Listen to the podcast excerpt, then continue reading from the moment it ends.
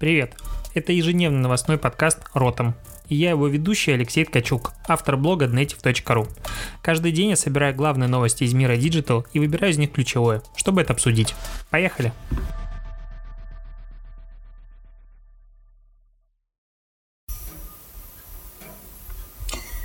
18 января, субботний выпуск а, ежедневного ротом подкаста, я в этот раз подготовился, потому что каждый прошлый раз на выходных у меня не было никаких новостей, потому что на выходных, как правило, ничего не происходит. Какие-то происшествия, но в целом больше ничего. В этот раз я откладывал какие-то повестки новостные, которые требуют ежесекундного обсуждения, но интересно обсудить как раз-таки на выходных, когда времени больше, и можно спокойно этим заняться.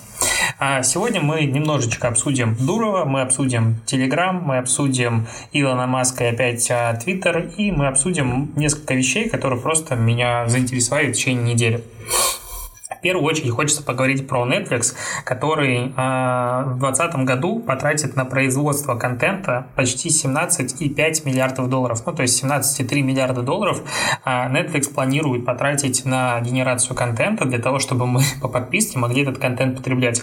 Это невероятная цифра, особенно в сравнении с тем же Disney+, который на производство контента именно под свою площадку потратит всего лишь 1 миллиард долларов и HBO Max 2 миллиарда долларов, ну, примерно до двух.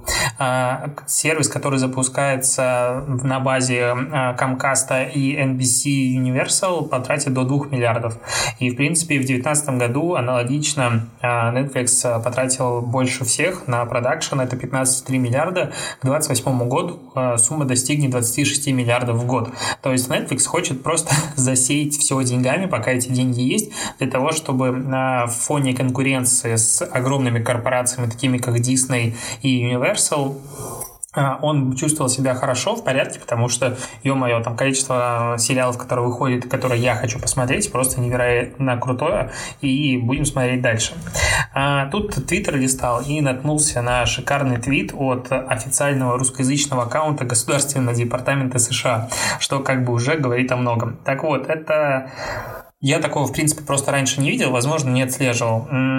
Речь идет про 5G, про то, что сети 5G изменят наш образ жизни в недалеком будущем, но некоторые компании 5G, такие как Huawei, я сейчас цитирую, могут подвергнуть ваши данные риску. Доверяйте 5G поставщикам из демократических стран с независимыми судебными органами. Доверяйте 5G поставщикам с этичной и прозрачной деловой практикой. Но после того, как Эдвард Сноуден опубликовал те данные, которые касались мониторинга и перехватывания данных а, по всему миру, мне кажется, такое говорить немножечко лицемерно, конечно же. Но в целом, кроме этого твита, там есть еще целый видос на 1 минуту 48 секунд, рассказывающий достаточно нагне... в нагнетающей такой а, обстановке историю про то, что ваши личные данные и ваши пароли, ваши фотографии, ваши переписки и прочее, прочее могут быть украдены, если перехватить данные. Соответственно, не доверяйте Huawei, доверяйте компаниям другим хорошим. А, баснословно просто пропагандический какой-то твит. Я в шоке от того, что такое существует, и от того, что такое люди верят, что а, такая информация может возыметь какое-то не знаю, влияние на общественность. Короче, был удивлен. Просто делюсь, что нашел. Тут э, прошли новости про Telegram. Ну, во-первых, э, Дуров выступал все-таки в Дубае и отвечал на вопросы э, прокурора э, СЭК так это называется, структур на английском языке. И вкратце, что мы узнали, что сеть ТОН уже как бы готова, тестируются просто дополнительные сервисы, которые, по словам Дурова, было бы неплохо иметь на старте. Telegram работает исключительно на своих серверах и тратит в районе 10 миллионов а, долларов в месяц на их поддержание, в данный момент плюс-минус. А, и то, что Дуров плохо запоминает азиатские имена, поэтому на вопрос о том, встречался ли он с каким-то основателем крипто криптобиржа, которая собирается торговать эм, граммами или нет, он ответил, что вы знаете, я очень плохо запоминаю азиатские имена, поэтому не помню. К сожалению, это не вся расшифровка, потому что Дуров отвечал два дня, у нас есть лишь э, короткая информация, не буду как-то углубляться, но э, с другой стороны, Telegram выкатил предварительно очень интересную новость. Ну, в принципе, в июне еще Дуров пригласил разработчиков э, Яндекс Новостей заняться сервисом разработки новостей в глобальном каком-то масштабе, потому что сервис-агрегатор вот новостей рекомендует рекомендательный. Это супер важная вещь, которая, в принципе, ну, то есть, если бы это интегрировал себя Google, он бы нагнул ну, много-много-много изданий. Потому что если ты попадаешь на первую полосу, ты получаешь огромнейшее количество трафика. То же самое, что бывает у Яндекс Новостей. Но тут возникает вопрос как раз этичности и модерации этой повестки, что постоянно бывает у Яндекса, который на свою главную страницу часто не выносит какие-то происшествия, какие-то важные общественно-политические события из-за того, что, видимо, э, есть внутренняя цензура. Невидимо, а это факт, факт так и есть. А, что известно о сервисе, который разрабатывает Павел Дуров? А, он точно будет. Он а, будет работать, скорее всего, на базе Instant View. Это технология, которая позволяет любой сайт загружать через ну, кнопку «Посмотреть». То есть я, допустим, к своему блогу такой функционал не подключаю, потому что я не хочу, чтобы трафик оставался внутри Telegram. Мне все-таки интереснее, чтобы этот трафик уходил на мой сайт. И чтобы я, как владелец сайта, по-прежнему получал аудиторию, а не отдавал ее внутри экосистемы Telegram. Про это я уже неоднократно, в принципе, э, публично говорил. И то же самое касается AMP, турбо-страниц и всего остального. То есть каждый э, сервис крупный, большой хочет завязать на себе аудиторию, хочет добиться минимального ухода аудитории из своей экосистемы куда-то вовне. Поэтому Google форсит AMP страницы, поэтому турбо-страницы у Яндекса. Все хотят замкнуть э, контент генерат, генераторов контента у себя внутри площадки. Умные генераторы контента не хотят замыкаться на одной площадке, они хотят быть независимыми, хоть из-за этого, конечно же, страдать. А, для этого сервиса, который разрабатывает а, ну, под эгидой Telegram новостной сервис, а, будет что-то глобальное. Это будет сервис не заточен на российский рынок, но первыми языками, скорее всего, станут русский и английский, как раз таки для новостей. Первый этап – это блок рекомендованной статьи после каждого четвертого материала, а потом целый отдельный сервис наподобие новостей, в котором будет каждый час какая-то новая подборка с глобальным поиском по новостям всего мира. А, статьи это только самая верхушка айсберга, то есть на старте будут статьи, дальше, возможно, и рекомендации видео, то есть а, супер далеко идут планы создать внутри Telegram мессенджера настоящую экосистему для публикации и потребления контента.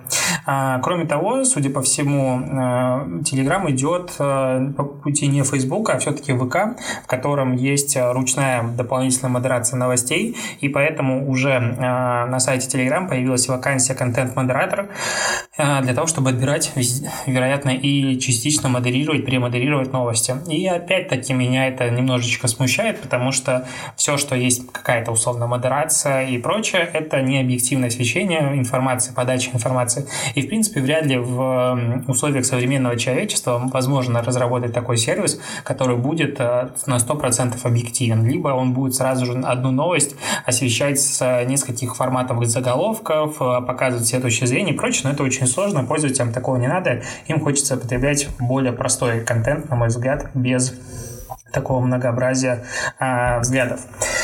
А, тут видеоконференция Твиттера была, и Джек Дорси, это его основатель а, Твиттера, спросил у Илона Маска, как бы он улучшил соцсеть. А, и на что Илон Маск ответил, что было бы круто, если бы можно было отличить реальных пользователей от ботов или что-то вроде армии троллей. Он хочет увидеть, ну, не хочет увидеть, а хочет понять, кто такая армия тротов, троллей, а кто есть реальный пользователь. Потому что без этого Э, Маску очень сложно понять, а, где есть обратная связь от реальных потребителей и от манипуляторов. То есть, в принципе, сейчас э, есть в Твиттере а, такая общественное, скажем, движение Tesla Q. Это сообщество критиков компании, которые очень часто в Твиттере критикуют Tesla с помощью своих хэштегов. А, и что такое Tesla Q? Ну, TSLAQ. Что это такое? Это акция Tesla так и называется, TSLA, и буква Q, это в случае банкротства компании, к названию добавляется сзади как раз буква Q, что она банкрот. Поэтому как бы эти тролли хотят, чтобы Tesla банкротилась, и из-за их обилия и активности очень сложно вычленять адекватную информацию. В принципе, это, конечно, круто, если бы соцсети умели отличать ботов от неботов. Но тут а, важно понимать, что современном, в современных реалиях, на мой взгляд, это сделать практически нереально, потому что при желании все это дело эмулируется, и э, создавать там несколько десятков тысяч аккаунтов, которые будут плюс-минус повторять э, супер э, рандомные действия пользователей с какими-то определенными зависимостями, не такая большая проблема, и в Украине, на Украине, кому как приятнее, э, такие армии ботов в Фейсбуке существуют уже несколько лет, о них прекрасно известно, даже общался с ребятами, которые, условно говоря, ими управляли, поэтому такие армии действительно есть э, и у правительств, и у влиятельных э, лиц компаний, и э, соцсети не могут с ними бороться, они как бы удаляют, банят и прочее, но в данном случае мы имеем, на мой взгляд, очередную борьбу, как сказать, пули и бронежилета. То есть пули становятся все более, имеют все более пробивную силу, больше пробивной силы, а бронежилет все более защищает, защищает человека. И эта война никогда не прекратится, она всегда будет идти дальше. То же самое, как и понять, а, бот или не бот, а, в социальных сетях будет постоянно все сложнее и сложнее, и люди, которые хотят на самом деле создать ботов, которых ты не определишь, что это бот, а, так и будет.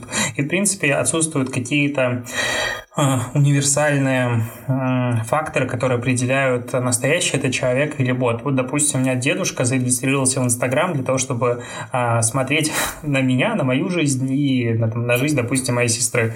И этот пустой профиль, в котором есть только имя, фамилия, в нем нет аватарки, в нем нет никаких постов, он подписан на там 7-8 профилей, и на него подписана тоже моя семья, и в принципе все. И если не знать подноготные этого аккаунта, то это стопроцентный бот. Ну, то есть это фактически так обычно их признают.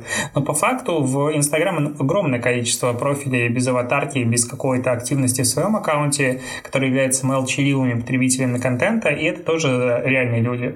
С другой стороны, есть куча аккаунтов, которые имеют там 100, даже 200 иногда постов, либо они были взломаны и теперь используются злоумышленниками в своих э, задачах, либо они вот э, любовно так вот постепенно выращиваются и потом создают бот-фермы, фермы, что за слово, бот-фермы, в которых э, очень задорого продаются их активности, и таких ребят я тоже знаю с ботоводилками, которые готовы тебе подписать на тебя огромное количество аккаунтов, которые будут лайкать и в принципе, даже не отличишь, что это лайки от подписчиков или нет, даже с нужным темпом будет лайки. То есть это все, в принципе, сложно для тех, кто по-настоящему запарится, для тех, кто захочет.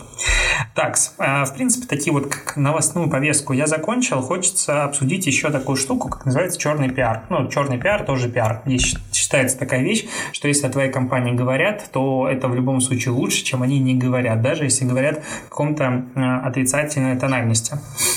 Э, на прошлой неделе, насколько помню, говорил про громкую историю из Беларуси, когда новый очередной ресторан, который был построен против закона, ну, против э, морали, против всего, в общем, он в заказнике был э, природоохранно построен с помощью взяток, и у него, видимо, хорошие покровители. И, в общем, против него, в принципе, была общественность расстроена негативно, после чего пиарщица неумело этого ресторана выкладывает омерзительную фотографию, ее увольняют через пару дней, хотя она говорит, что нет, не увольняют, и прочее, прочее. И э, в Беларуси Facebook маркетологов после этого разделяется на две такие глобальные точки зрения. Первая точка зрения говорит о том, что а, этот ресторан называется «Лебяжий», если будете в Минске, не едьте туда. А, так вот, ресторан «Лебяжий» обосрался, потому что теперь все знают про него, исключительно исключительно в негативной тональности, как бы там хорошо не было, все знают, что там, ну, в принципе, какой-то негатив э, относительно него есть. А, и не поедут, поэтому он себя закопал, ну, либо ему будет сложно а, как минимум первый там год как-то развиваться. Вторая же аудитория фейсбучных э, воителей, говорит о том, что этот пиар, э, в принципе, э, главное, что люди узнали о том, что такой ресторан существует, все главные СМИ страны об этом рассказали, и вот, пожалуйста, теперь люди знают и поедут, потому что негативная история ну, а, относительно него забудется, и люди поедут Поэтому все было хорошо, и зря про него так много писали. А после этого несколько ребят а, проводят опросы в своем, а, ну, в своем Инстаграм формата «А поедете ли вы в ресторан Лебяжий после всего, что произошло или нет?» И практически в каждом вопросе 95-97% отвечающих а, отвечают, что нет, они не поедут. И Тут, конечно, можно много спорить относительно того, действительно ли не поедут те люди, которые так нажали, или это пока вот формата общественной позиции, а дальше забудется, и они поедут, и вообще голосование не имеет ничего общего с покупательской способностью и все такое, потому что ресторан, в принципе, дорогой, многие, в принципе, бы туда не смогли поехать.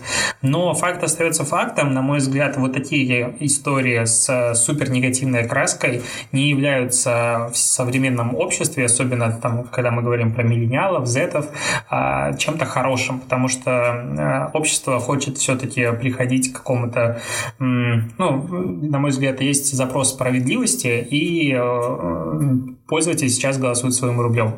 То есть, э, если мне что-то не нравится, то просто молчаливо перестаешь, допустим, туда заходить или покупать. Как маленький пример, у меня на районе в Питере, в царской столице, есть места, куда меня пускают собака без проблем. Есть места конкуренты, где мне там, допустим, когда-то отказали на, входе с собакой. Я все, больше просто туда не хожу, потому что, ну, условно, меня не пустили с собакой, ваше право, я полностью поддерживаю а, нелюбовь а, к животным, тем более моя собака собака там 3 килограмма, но все же часть людей не любит, допустим, животных, пожалуйста, их право, ну и мое право туда не ходить и не пользоваться их услугами. Все очень честная игра, то есть потребитель голосует рублем. И в, там, в данном случае, а, мне кажется, что такие истории будут приводить как раз к ухудшению ситуации, и тот Рибок, который отчитывался после своей громкой обосравшейся, на мой взгляд, а, кампании Э, с тем, как надо было пересесть на лицо мужчинам а, и демонстрировал рост продаж, он э, как раз демонстрировал то, как э, скидки акции на там, крупных ритейлах, которые как раз выпускались в это же время а, мотивирует людей покупать. Но скидки акций закончились, а дальше как бы все там и осталось, где это было. Я, допустим, туда не захожу и не хочу заходить в этот магазин, просто потому что я помню негативную историю. Возможно, через несколько лет я куплю что-то в условном риботе, но сейчас, когда я думаю, к примеру, про покупку кроссовок, я выбираю несколько других фирм. Конечно же, часть аудитории поддерживает и наоборот повернулась и все так далее, и так далее, но в целом а, в моменте, когда мы завидуем условно Америке или Европе с их суперосознанной аудитории, которая, не знаю, бойкотирует Uber после того, как а, аудитории не понравилось с каким-то заявлением а, директора по развитию, допустим, Uber, и он вынужден уходить в отставку, мне кажется, недалек тот час, когда с одной стороны, а, потребительская осознанность достигнет такого уровня, а с другой стороны, начнется банальный потребительский экстремизм. К сожалению, ни одно а, позитивное, ну, ничего позитивного я не вижу в той истории, в которой общественное мнение, возможно, будет вот им так управлять и так сильно будет влиять на компанию. Потому что сейчас есть много примеров неадекватного э, поведения людей, потому что, в принципе, управлять э, аудиторией очень легко. Вот сейчас буквально я досмотрел, смо, э, досмотрел смотреть, закончил смотреть, э, ну, не то что расследование, а часовое интервью с руководителем парка Тайган. Возможно, слышал про него в последнее время, ходит очень много слухов. Э, более объективно, чем это было ранее. Катя Коносова, и у нее очень интересный YouTube-канал, э, можешь посмотреть после моего подкаста, конечно же. Э, она поехала туда выяснять, что же случается, потому что вокруг э, парка Тайган ходит огромное количество видосов, каких-то а, фотографий и прочего, что там все ужасно, животных мучают, над ними издеваются, и вообще это, а, по сути, аттракцион создан для того, чтобы выкачивать деньги. Она приехала туда, час провела в этом, ну, провела в парке намного больше времени, но все это вылилось в часовую программу, и ты видишь, что, в принципе, то отношение к проблеме, которое было у тебя, у меня, допустим, было такое, что это супер негатив, я считал, что парк Тайган это ужасная вещь, по сути, я посмотрел и вижу, что как только ты начинаешь разбираться по фактам с владельцем этой информации, то все совсем не так, как э, казалось, скажем так, казалось казалось на первый взгляд.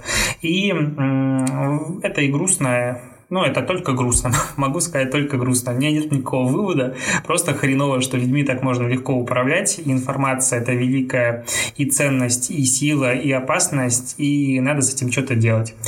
Как-то вот к такому я пришел выводу в конце. Я всегда пишу ротом подкаста без сценария, поэтому прости, что в этот раз без вывода. На этом все. Спасибо, что дослушиваешь, и услышимся с тобой завтра, потому что подкаст ежедневный.